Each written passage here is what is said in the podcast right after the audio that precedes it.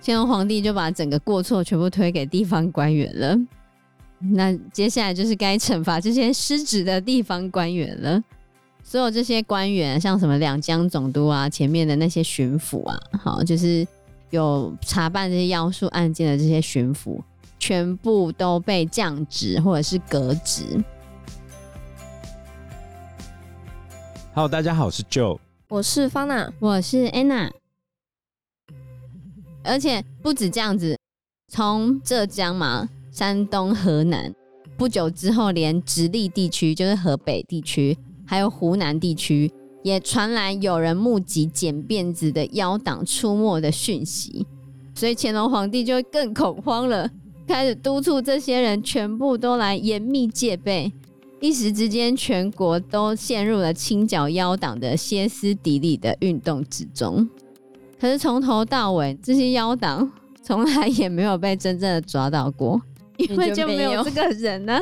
就没有所谓的妖党，也没有所谓的妖僧，更没有所谓实施妖术的这些人，嗯，全部就是大家歇斯底里的在找看不到的那个人，没有存在过的事件。这件事情从头到尾就没有真的发生过，你要怎么证实它发生了？即便你找了很多起相关的事情，最后根本就经不住推敲啊！所以他们整个就陷入了歇斯底里的状态。为什么后来都知道这些事情是假的？其实跟清朝的法律已经算相对严格了。虽然地方官有责任维持自己辖区的治安，嗯，但是如果超出打以外的，比如说现在乾隆皇帝要查的这个算重罪哦，你要谋反的重罪，超过打屁股以外的，就要报告到巡抚。如果是死刑的话，皇帝要亲自审，所以这样层层审下来，就知道这个根本就假的嘛，不存在。而且根据清律，就清朝的法律，他们规定妖术是死罪，死刑，对啊，所以按照这个规定，教魂案就要送到省，然后最后移送到北京给乾隆自己看。所以到最后，像就刚刚讲了啊。整个事情最后都是要那个乾隆皇帝那边审，所以有很多起教魂案的涉案人员，最后都被押送过去。那当时因为乾隆他正在承德避暑山庄那边，所以就被押送到承德避暑山庄。乾隆就请他当时最信赖的军机大臣傅恒，富察傅恒，富察皇后，《延禧攻略》里面的。富察皇后的弟弟，富察傅恒。傅恒呢，他来主持审讯整个事情，但是傅恒审讯了之后，他就发现了，嗯，整个案件里面没有任何一件是可以非常确凿无疑的证明这些是跟谋反是有关的，这些就经不起推敲嘛，这样反而会出事哦。为什么地方官一开始不报上去？虽然表面上看起来。不管是我现在自己处理好，还是报给朝廷，我都是在履行公务。现在往上报了，那就没有我的责任了嘛。嗯，以我们的逻辑是这样，但是当时候的状况不是这样，就是现在在你自己辖区里面，可能打打屁股就解决的事情，不往上报，你会给长官一种哦处理得很好，我家这边平安无事的印象，哦、反而有利于我升官啊。哦。那现在一定要往上报的情况之下，是不是所有人都陷入恐慌了？嗯，你一定要追着我，然后我一定要报，嗯、我报上去，你又能够确认这是假的，反而会丢掉乌纱帽。所以一开始就不要让他抱上去，不是就没事了吗？嗯，整件事情到最后到底要怎么收手呢？因为皇帝就原告啊。然后整个 要要大家去找教魂案妖党的，就是乾隆皇帝本人嘛。如果乾隆皇帝不说，好了，不要再吵了，大家怎么可能会停呢？所以整个过程还是得继续下去。后面乾隆皇帝到底怎样才停止了呢？就是到了一七六八年的十月份的时候，当时的刑部尚书叫做刘统勋，刘统勋。大家可能不知道他是谁，可是他有一个非常有名的儿子，谁？就是刘墉、刘罗锅。宰相刘罗锅，你知道吗？刘罗锅我不知道。刘墉你知道吗？刘墉这名字有听过。他整理过一套非常有名的书，叫做《四库全书》。知道。关于他有很多故事啊。他的个性没那么活泼，就是一个埋头苦干的学者跟政治家。很严肃的一个人是吗？不是那么有趣的一个人啊。不过他的书法非常好，他有一个外号叫“浓墨宰相”，然后做官非常清廉，是好官，是个好官。在影视剧里面，刘墉常常会跟和珅针锋相对，其实都没有啊，假的。剧情需要，剧情需要，因为当时和珅非常受宠，刘墉他是汉人，他不会那么傻去飞蛾扑火。嗯，全宇宙都知道和珅是乾隆的人，不要去乱惹。清史的专家曾经对刘墉有这样的评价，就说他不是状元，也不是驼背，然后他也没有跟和珅斗一辈子。相反的，历史上的刘墉虽然是个清官。但是在那个复杂的历史背景之下，他也做了一些随波逐流的事，所以他没有戏演的那么好，就对了。对啊，可是他是个清官，就对了。哦。好，所以刘统勋呢，他在上交给乾隆皇帝的报告里面，把每一桩案件的漏洞全部都列了出来。比如说，里面其中一个案子，有一个姓孟的农夫，然后他晚上睡觉的时候呢，他的辫子被剪掉了。为什么会这样子呢？这是因为他的妻子怕这个农夫被叫魂，听说只要把剩下的辫子都剃光，就可以躲过整个灾难。因为你如果被叫魂的话，你是会死的嘛，所以他才叫来理发匠把他的丈夫剃头，可是却被抓来说他就是是整个叫魂的关键人物。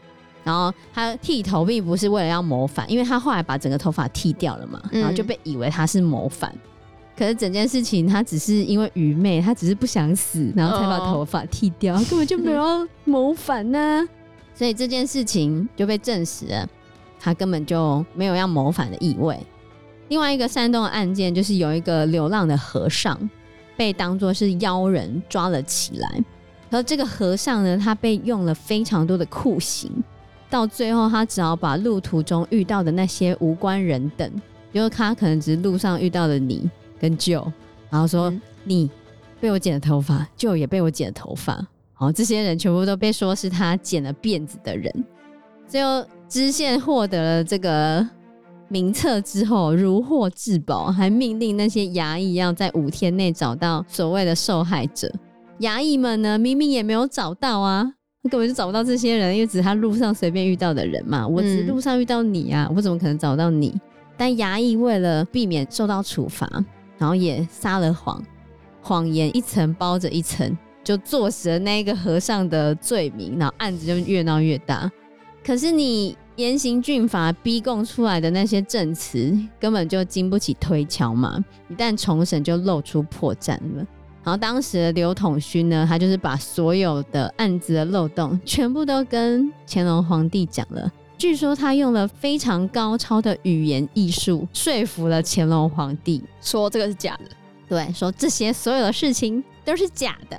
我们换从乾隆皇帝的角度来看整件事情啊，辫子这件事情对满清的统治来说是非常重要的。我们要先了解这件事情，因为留头不留发，留发不留头嘛。你今天敢剪辫子，敢在这边弄妖术。其实已经深深的触动他敏感的神经。你们这些汉人要做什么？接着他就叫这些官员开始清剿了嘛。在清剿的过程中，一直被查出来都是假的，甚至没抓到人，强化了他对官僚，尤其是汉人的官僚在包庇犯人的这种心理。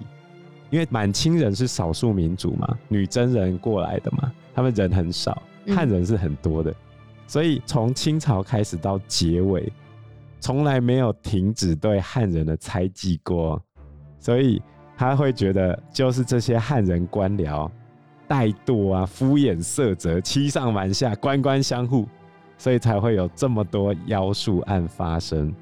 然后你们现在又弄不出个结果，所以乾隆皇帝这时候已经火大了，可是他没有处罚任何一个人。他不处罚人，是因为现在如果处罚了，就没有人认真要帮我办案了。所以他只有不断的激励、鞭策、训斥、威胁。可是他已经在收集这些地方官的名单了，准备要来秋后算账。我们回到刘统勋，他竟然敢跟乾隆讲没有这回事，是需要非常大的道德勇气的。他能够明察秋毫，积极的审判出这个案子，我觉得某种程度上也有保护汉人的意味。从乾隆的角度来看，更是如此。所以他为什么找傅恒来查？我一定要找我最相信的满人来查嘛？傅恒也查不出来啊。不过傅恒查不出来，比刘统勋查不出来要可信啊。对，因为傅恒是满人，刘统勋是汉人。但是最后在刘统勋高超的语言艺术之下呢，乾隆皇帝终于被说服了。在刘统勋到北京找乾隆皇帝之后呢，乾隆皇帝就停止了对教魂案的清剿，终于停了，代表他终于让步了。可是他明面上还是不能这样讲嘛。后面他怎么处理整个事情呢？他就开始查办官员。好，没有这件事情嘛，但是官员你们也有问题啊，因为没有这么多事情，怎么会上报来这么多案件呢？其实我觉得你应该从另外一个方面去想。乾隆他觉得我英明神武，他会承认他有错吗？不会，不会甘心认错的。所以他把过错全部推到那些官员上面啊。他在下令叫停的那个谕旨之中，他还是坚持有妖术阴谋的存在。我觉得这个真的超讽刺的。习近平坚持我们要清零嘛，把中国各地搞出白纸革命，谁的错？当然不是我啊！怎么会是我？我是为你们健康着想哎、欸。都是这些地方官员啊，是他们自己加了太多政策了，都是这些地方官员的问题。地方官员不要随便自己乱加防疫。那经济不好因为清零而经济不好，也是你地方官员的问题。我从一开始就跟你讲，我要抓紧防疫跟经济这两块，没弄好呢，谁的问题？地方官员的问题。所以乾隆皇帝是不是讲？我今天就说要找到妖术，这个阴谋绝对在。现在之所以找不到释放妖术的首领，就是你们这些地方官员太废了，很有既视感。对啊，你不觉得吗？就是一堆疯狂的人。我觉得这是一个皇权专制必然发生的事情嘛。所以后来乾隆皇帝就把整个过错全部推给地方官员了。那接下来就是该惩罚这些失职的地方官员了。所有这些官员，像什么两江总督啊，前面的那些巡抚啊，好，就是有查办这些要素案件的这些巡抚，全部都被降职或者是革职，嗯，甚至一些牵扯在整个教魂案件里面这些相关地方官员，全部都被查办了。在清剿过程中，随便乱抓人。然后随便乱用刑，随便编造出来阴谋的这些供词，最多就是在山东。对，就一开始地密折的那个山东巡抚，那个山东巡抚叫做傅尼汉，他只有被贬为山西布政使，革职留任，其他的汉人呢，撤职查办，流放。所以你看他多不信任汉人，真的？为什么他不信任汉人？他就觉得就是你们汉人搞出来要来造反，你们这些汉人的地方官在包庇汉人，惹出来的结果，所以当然要满汉有别啊。而且他觉得这个事情从江南这边发生，然后江南这边就是汉人比较多啊，而且就是这些汉人的恶习啊，汉人当官的这些恶习全部都流传出去，所以他开始要处理这些人。嗯、当他满汉有别的处理完这些官员之后呢，再就是可怜被抓到牢里面严刑拷打的那些嫌犯们该怎么办？大部分人就是知道是被诬陷的啊，口供也是被逼供出来的那些人，最后都是送回原本居住的地方，然后无罪释放。那那些诬陷这些和尚或者是诬陷这些乞丐的那些衙役之类的人，可能就会被严格处置。像我们前面讲的那个萧山案，有没有、嗯、那四个和尚，还有那个蔡捕头，最后那四个和尚还被再抓回去，又被用刑，很可怜。然后蔡捕头也被再抓去，然后因为那四个和尚最后是没罪的嘛，好，所以他们就无罪返回原籍释放了。就蔡捕头这下就事情大条了，那个蔡捕头他最后就被判了死刑。军机大臣最后调查发现，这个蔡捕头就是他不是栽赃给和尚们吗？嗯，然后军机大臣他调查重点就是要。查清楚蔡捕头他会做这件事情是不是被浙江的地方官员要求的，还是他自己这样子做的？这蔡捕头啊也挺有骨气的哈，因为是他自己索贿不成，然后把整件事情闹大的嘛，所以他最后也有承认了。对，他最后也说：“我都要死了，我干嘛还要把整件事情推给别人呢？这件事情就是我做的，没有任何人叫我做这件事情。”所以本来军机大臣那边还想说，是不是地方官员层层压下来导致这件事情的？嗯，他是不是在包庇他的上司这样子？结果没有。所以后来这些嫌犯有罪的，就是被处置了，然后无罪就被放回去了。整件事情终于有好好的做个 ending 这样子。因为时间关系，我们这一集节目就到这边喽。有任何的建议都可以在留言区告诉我们，或者是直接在 Facebook 或者是 IG 留言我们，我们都会回应你哦。喜欢我们节目的话，欢迎按赞、订阅、加分享。如果喜欢我们今天的内容的话，也欢迎赞助我们一杯咖啡的钱，让我们可以走得更长更久。谢谢大家，谢谢大家，拜拜，拜拜，拜拜。